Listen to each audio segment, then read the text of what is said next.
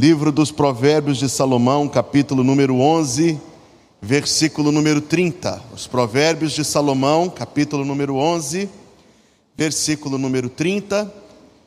E nós nos colocamos em pé para ler a palavra de Deus, porque para nós ela tem altíssimo valor e merece de nós máxima consideração, respeito, reverência.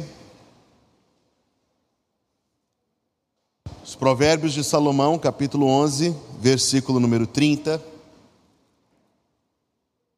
O fruto do justo é árvore de vida, e o que ganha almas é sábio. Mais uma vez, o fruto do justo é árvore de vida, e o que ganha almas é sábio. E nós dizemos amém. Você pode se assentar?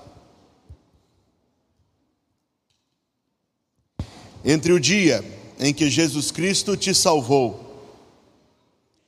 entre o dia em que Jesus Cristo te salvou e o dia em que Jesus Cristo te recolherá para habitar eternamente com Ele, vão se passar alguns anos. A nossa pergunta, para a qual este texto tem resposta, é: por que Cristo não nos leva para estar com Ele imediatamente? Ao sermos salvos. Se neste mundo existe tristeza e naquela presença abençoada do Senhor existe alegria. Se nesse mundo existe sofrimento e naquele mundo existe descanso. Se neste mundo existe enfermidade e naquele mundo existe cura. Se neste mundo existem lágrimas e naquele mundo existem alegrias infinitas. Se neste mundo existem pesares e naquele mundo abundantes consolações, se neste mundo existem trabalhos, naquele mundo existe perenal regozijo, porque o Senhor não nos poupa das experiências amargas desta vida e não nos transporta de súbito para a Sua presença gloriosa. E há uma resposta para isto.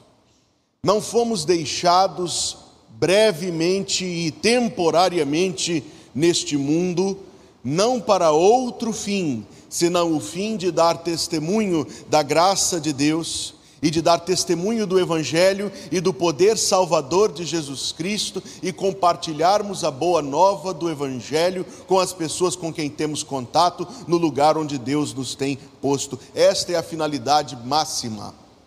É o porquê de Deus não nos recolher imediatamente para a sua glória, é a razão porque Deus nos deixa neste mundo por algum breve tempo. Não as experiências prazerosas que este mundo pode nos oferecer. Não as conquistas de títulos, de bens, de riquezas. Não fomos deixados neste mundo para que nós possamos usufruir do que o mundo tem a oferecer de cenários e sabores e encantos. É bem verdade que nós podemos fazer legítimo uso destas coisas, mas também é bem verdade e muito mais verdade que estas coisas não devem se constituir na finalidade da nossa existência.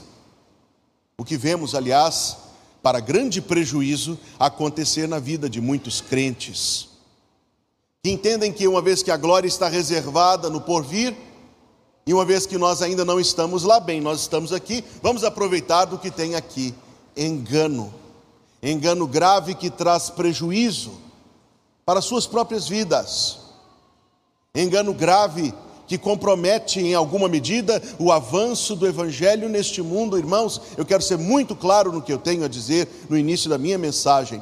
A razão por que Deus nos permite permanecer neste mundo por algum tempo é para que nós demos testemunho do Evangelho da eficácia da graça, do poder de nosso Salvador, para que nós compartilhemos ainda com alguém, com muitos mais, a mensagem que Jesus Cristo deixou conosco, a mensagem pela qual nós fomos salvos e que é poderosa para salvar outros. Observe o texto.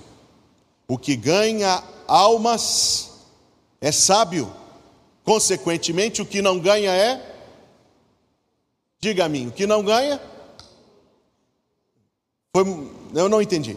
Se, se o que ganha almas é sábio, o que não ganha é o quê? Não fui eu que disse. Foi você. O texto nos fala primeiro qual é o nosso objetivo. O texto nos diz que o nosso objetivo é ganhar almas. Nós não poderíamos encontrar palavras mais profundas. Primeiro, porque eu quero que você destaque a palavra alma. A palavra alma, no texto original deste versículo nefesh, significa o íntimo do íntimo do ser humano. A palavra alma significa o íntimo do íntimo do ser humano, o sopro vital divino, a consciência, aquilo que existe de mais profundo em alguém. Também quero que você observe a palavra ganha, o verbo, na minha tradução, ganhar. Porque é o mesmo verbo usado em outros dos salmos, quando fala sobre pegar passarinhos, sobre capturar, sobre tomar com as mãos, de forma a conduzir. O texto está nos falando de uma um alcance, esta é a melhor palavra. O texto nos está descrevendo um alcance muito íntimo, no íntimo do íntimo de outra pessoa. Tanto é que, se alguém está usando aqui a nova tradução da linguagem de hoje, observará que está escrito que aquele que faz amigos é sábio. Uma polêmica de tradução, mas é bem verdade que a tradução mais ao pé da letra, mais literal, a mais próxima das palavras que Salomão originalmente escreveu, não é outra senão esta: é o que ganha almas. Ele está se referindo ao alcance do íntimo do íntimo de alguém.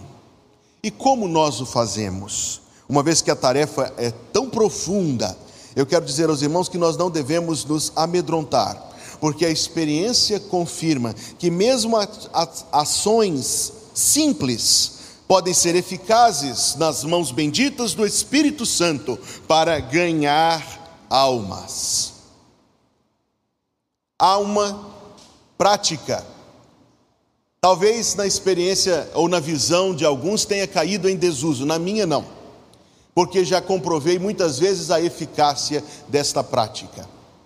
Tomar em mãos um folheto evangelístico traduza a mensagem do Evangelho e entregar, oferecer este folheto a alguém que não é salvo. Você já fez isso, meu irmão? Eu já tive a experiência muito grata, até mesmo de batizar pessoas que foram salvas por, por esse método simples, a entrega de um folheto onde se encontra apresentada brevemente a mensagem do Evangelho e algo que nós podemos fazer da forma mais simples possível. Naquela escada que sobe para as classes da escola dominical, há uma mesa onde ficam também os envelopes de ofertas e alguns folhetos evangelísticos que você pode tomar mesmo agora de manhã e levar consigo alguns e propor em seu coração entregar a algumas pessoas que não são convertidas. Não é mera panfletagem se fosse isso, nós poderíamos remunerar alguém para panfletar em qualquer cruzamento, em qualquer lugar e fim de conversa. O objetivo é o envolvimento que Deus nos permite ter, o contato que Deus nos permite ter, pela via deste, da entrega da nossa mão para a mão de outra pessoa, que abre uma grande porta de evangelização. Eu conheci, aliás, eu conheço um pastor aqui no Brasil que a sua mãe tinha pouquíssima leitura, praticamente leitura nenhuma, mas que morava, a sua residência era próxima a um dos campos da USP em São Paulo, e ela, como eu disse, tinha pouquíssima leitura, mas que todos os dias entrava no campus universitário, trazendo na mão algum folheto, procurava algum estudante da universidade e pedia a ele: Você pode ler isso aqui para mim? Eu sei ler muito pouco ele se propunha, esse estudante, essa estudante, se propunha a ler aquilo para a senhora, e lia e ela disse: Você pode dizer para mim de novo o que está escrito aí? A pessoa lia novamente. Ela agora explica para mim que eu não entendi. Ela crente em Cristo Jesus. Explica para mim que eu não entendi. E o testemunho é que essa irmã terá sido usada por Deus de forma muito abençoada para ganhar muitas outras pessoas para Cristo Jesus. O que ganha almas é sábio. Nós podemos convidar os nossos amigos, familiares, vizinhos, conhecidos, nós podemos convidá-los para que visitem a igreja num dos cultos da igreja. Certamente que isso não é evangelização mas certamente também que isto tem sido um instrumento eficaz nas mãos de Deus ao longo dos anos. Eu ouvi uma história que aconteceu no interior de Minas Gerais, de onde eu vim. Eu ouvi isso do pastor. No interior de Minas, uma cidade pequena, um comerciante daquela cidade visitou a igreja num culto de domingo à noite. O pastor pregou o Evangelho de Jesus Cristo, fez um convite à salvação. Aquele visitante, tocado pela palavra, tocado por aquele momento, tomou uma decisão de seguir a Jesus Cristo. No final do culto, a igreja pequena, numa cidade pequena, ele, um comerciante, reconheceu vários dos seus fregueses, vários dos seus amigos e vizinhos ali na igreja e foi cumprimentá-los e a todos ele dava uma palavra que no fundo, no fundo era um puxãozinho de orelha. Ele disse: "Mas com uma música linda dessa, com uma mensagem maravilhosa dessa, com a presença de Jesus Cristo aqui, você que é meu amigo, que vai no meu comércio, que conversa comigo, como é que você nunca me convidou para ter vindo a este lugar?" E não é verdade, irmãos, que nós temos aqui uma riqueza que Deus põe sobre esta mesa espiritual, um banquete domingo após domingo, uma fartura, a beleza dos cânticos, os testemunhos, a própria reunião dos crentes, a alegria, a acolhida, para não mencionar o tesouro maior, que é a mensagem do Evangelho de Jesus Cristo, tudo isso posto fartamente sobre a mesa da Igreja Batista Plenitude e nós podemos sim trazer muitos para provar desta fartura e não vai faltar para ninguém. Convidar. Simples, uma mensagem de WhatsApp, um telefonema, oferecer uma carona. O texto diz: o que ganha almas é sábio. Agora, nem entregar folhetos, nem convidar, são evangelizar propriamente dito. Existe uma experiência muito marcante na vida de um crente, e é a experiência de abordar alguém. Claro que você se preparará espiritualmente antes, você vai orar por isso, você vai orar por essa conversa, você vai orar por esse encontro, e você vai abordar esse amigo, esse familiar, esse vizinho e terá a oportunidade de dizer para ele brevemente o que Jesus Cristo fez na cruz do Calvário, o que Jesus Cristo fez em sua vida e o que Jesus Cristo oferece de salvação, de bênção, de perdão, de paz, de alegria a qualquer um que se achegar a Ele. Irmãos, é uma experiência memorável.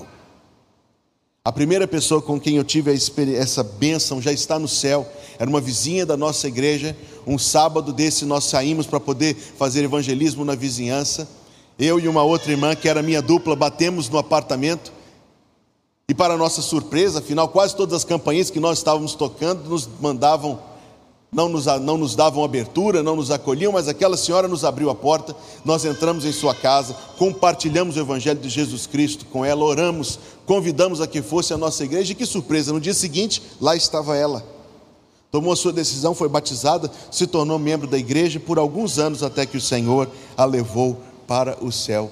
Foi a primeira pessoa, era um recém-convertido. É uma experiência, irmãos, inesquecível uma experiência que eu oro a Deus que você possa experimentar muitas e muitas vezes na sua vida. Inclusive, a ida do coral a Axixá é uma boa oportunidade que Deus nos está dando para engrossarmos o número dos que vão. Temos um ônibus, quem sabe se precisássemos de dois ônibus para ir para lá, que bênção seria. E compartilhar o Evangelho de Jesus Cristo com alguns dos habitantes de Axixá. Eles precisam. Os seus vizinhos também precisam, seus familiares também precisam. Quando o texto sagrado nos diz: o que ganha almas é sábio, esta avaliação não é a avaliação de Salomão somente. Uma vez que nós cremos que as palavras de Salomão são palavras de Deus, você crê nisso? Alguém crê nisso? Alguém dirá amém? se nós cremos que as palavras de Salomão são as palavras de Deus, então esta avaliação não é a avaliação humana possível de ser falha, é a avaliação divina. É Deus quem diz: o que ganha almas aos olhos de Deus, na avaliação de Deus, o que ganha almas é sábio. Sábio. Sábio porque para com Deus ele presta obediência. Não foi o Senhor Jesus Cristo que nos deixou com esta missão, meus irmãos? Foi. E o Senhor Jesus Cristo também disse: Aquele que tem os meus mandamentos e os guarda. Alguém nesta congregação saberá a continuação do texto? Aquele que tem os meus mandamentos e os guarda, este é o que me ama. Compartilhamos o Evangelho fundamentalmente por causa de Deus, por causa da ordem divina, por causa da orientação e do comando que Deus nos dá. Então, isto faz com que nós compartilhemos o Evangelho e continuemos a compartilhar, mesmo quando ouvimos um não, mesmo quando a pessoa que abordamos demonstra desinteresse Continuamos a compartilhar o Evangelho, mesmo quando as portas não se abrem, fundamentalmente, irmãos, porque é uma missão outorgada por Deus e que deve ser cumprida por aqueles, como disse Jesus Cristo, aqueles que me amam, guardam as minhas palavras. É sábio, diz Deus, é sábio porque obedece a Deus, é sábio porque age em genuíno amor para com o próximo. O Senhor Jesus Cristo disse que o primeiro mandamento é amar a Deus sobre todas as coisas, e o segundo, semelhante a este, é amar o próximo como a si mesmo. E eu quero dizer isto. Assim como fundamentalmente é a obediência que nos faz compartilhar o Evangelho, igualmente nós compartilhamos o Evangelho por compaixão daqueles que não o conhecem. No minuto que dirigiu a nossa oração aqui de gratidão, o irmão Moacir nos provocou ao pensamento: onde estaríamos nós se não fôssemos salvos, uma hora desta? E o que me veio à mente foi: eu não estaria no Maranhão. Em seguida me veio: não haveria Lívia nem Maria Luísa na minha vida, porque foi na igreja que eu conheci a minha esposa. Se Jesus Cristo não tivesse entrado na minha vida, eu não consigo nem imaginar que pobreza miserável de vida seria a minha. Não somente eu não conheceria minha querida esposa, não teria minhas filhas, eu não teria a alegria de conhecer nenhum de vocês. Pois suponha, o que seria sua existência não fosse o Evangelho ter entrado em sua vida? Que desespero, que idolatria, que superstição, que confusão, que medo, que solidão. Isto estamos falando só desta existência, para que não tremamos de supor o que seria a eternidade separados de Cristo. Os descritivos que a Bíblia usa, muito verdadeiros, são apavorantes, trevas exteriores, choro e ranger de dentes, lago de fogo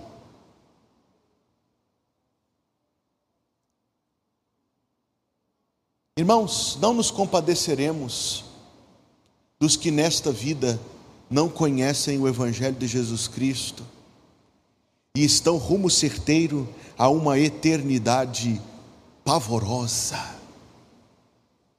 Não nos compadeceremos? Talvez alguns conheçam e se recordem da letra do hino 447 do cantor cristão. Não te importa se algum dos amigos morrer sem ter conhecimento de Cristo? Deixas que no juízo ele venha dizer: Nunca me falaram de Cristo.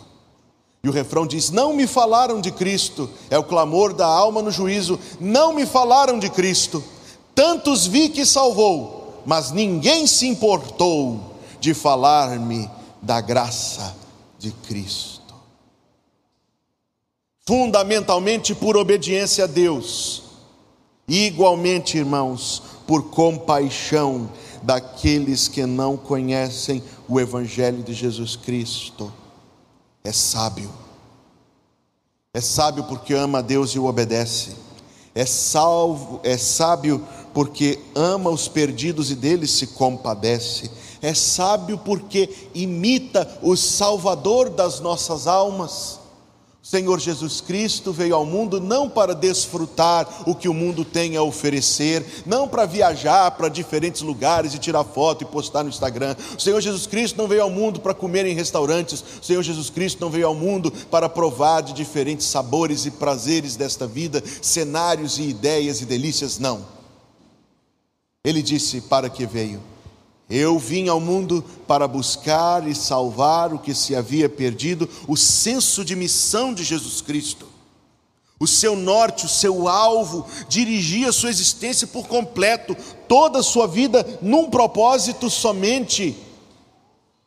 Ele é o nosso mestre, não é isto que nós dizemos? Não dizemos que Jesus Cristo é o nosso mestre? Pois ele disse: Eu sou mestre e Senhor mas ele diz que os seus discípulos devem imitá-lo, segui-lo, fazer o que ele fez.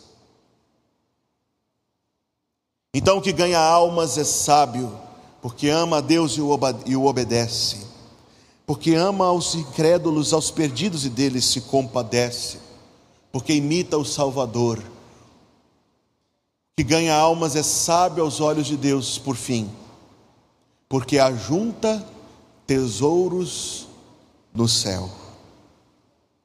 Talvez você tenha visto a reportagem essa semana de um, um homem que foi preso e os seus sócios, porque vendiam um investimento com rendimento de 6% ao mês, se eu não estou enganado.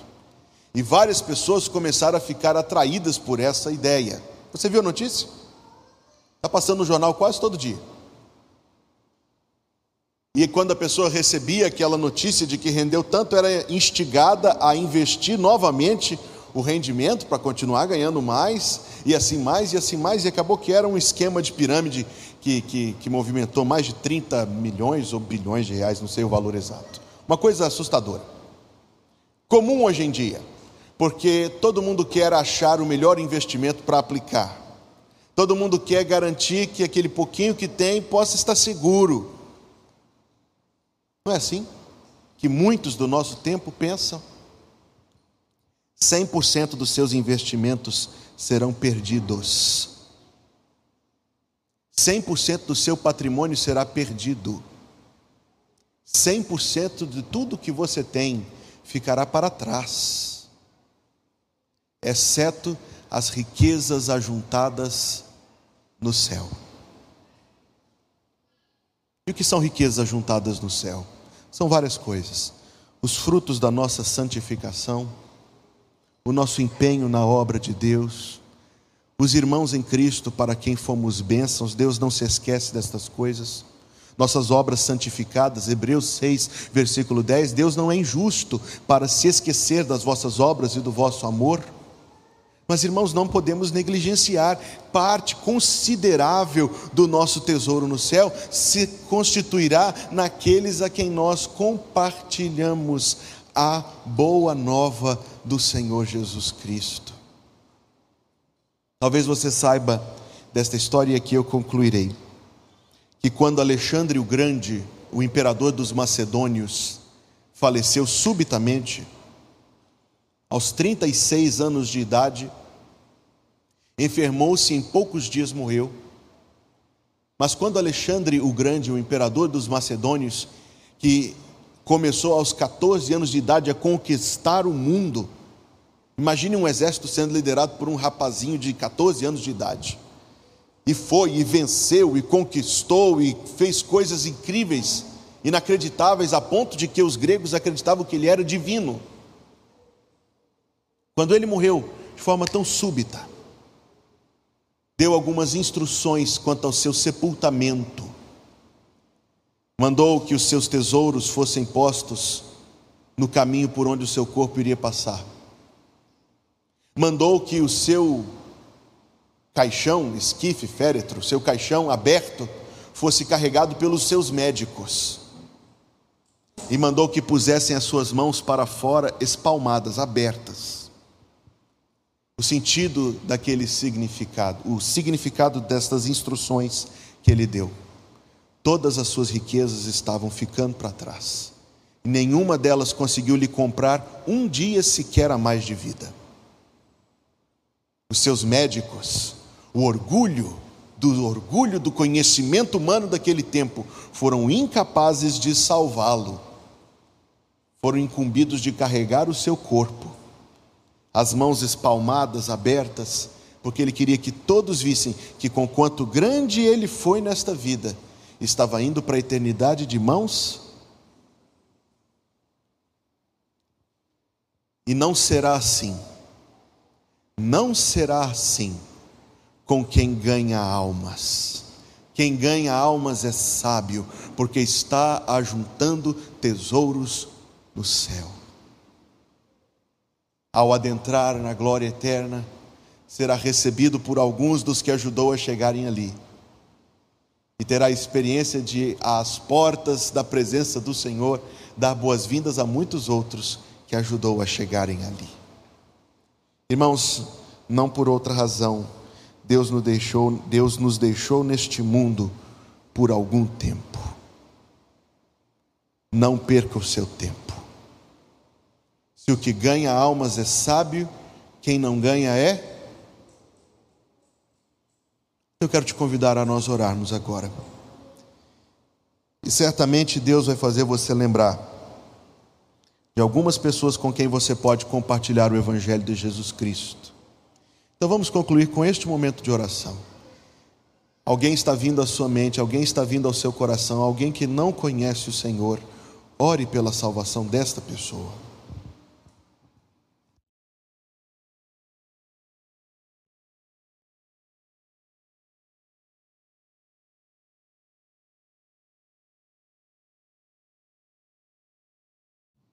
Talvez seja alguém da sua família, ore pela salvação do seu familiar. Talvez seja um vizinho, um colega de trabalho ou de estudo. Fato é que você sabe que essa pessoa não conhece a salvação que há em Jesus. Então, ore pela salvação desta pessoa e se coloque nas mãos de Deus, para que Deus possa usar você para salvar esse seu amigo, esse seu parente, esse seu colega.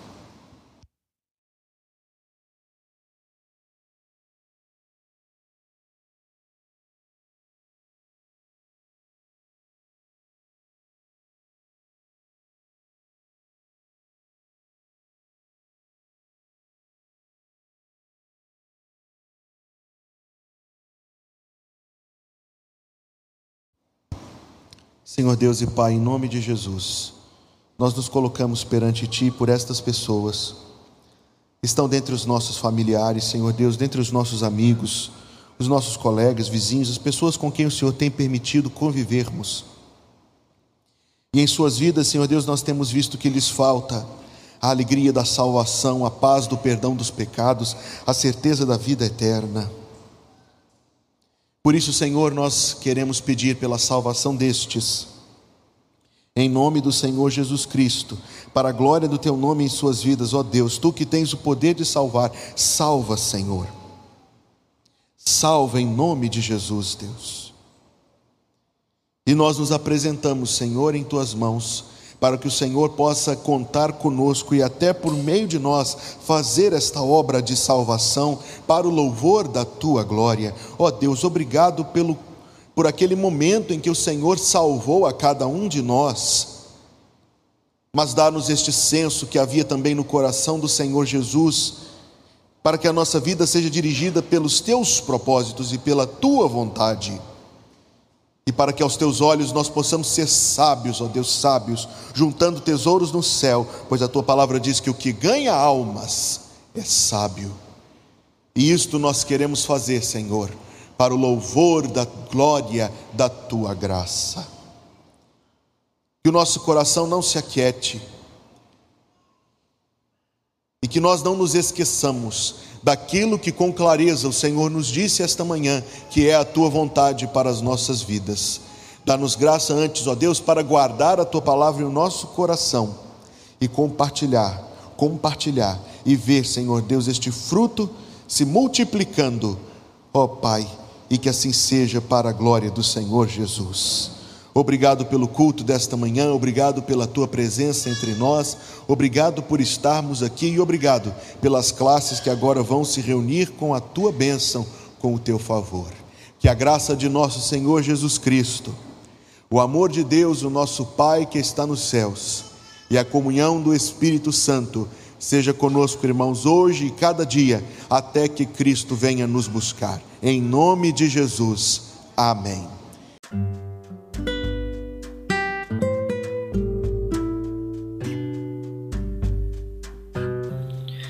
Obrigada por estar conosco. Volte sempre. A Igreja Batista Plenitude tem sempre uma mensagem de Deus para você.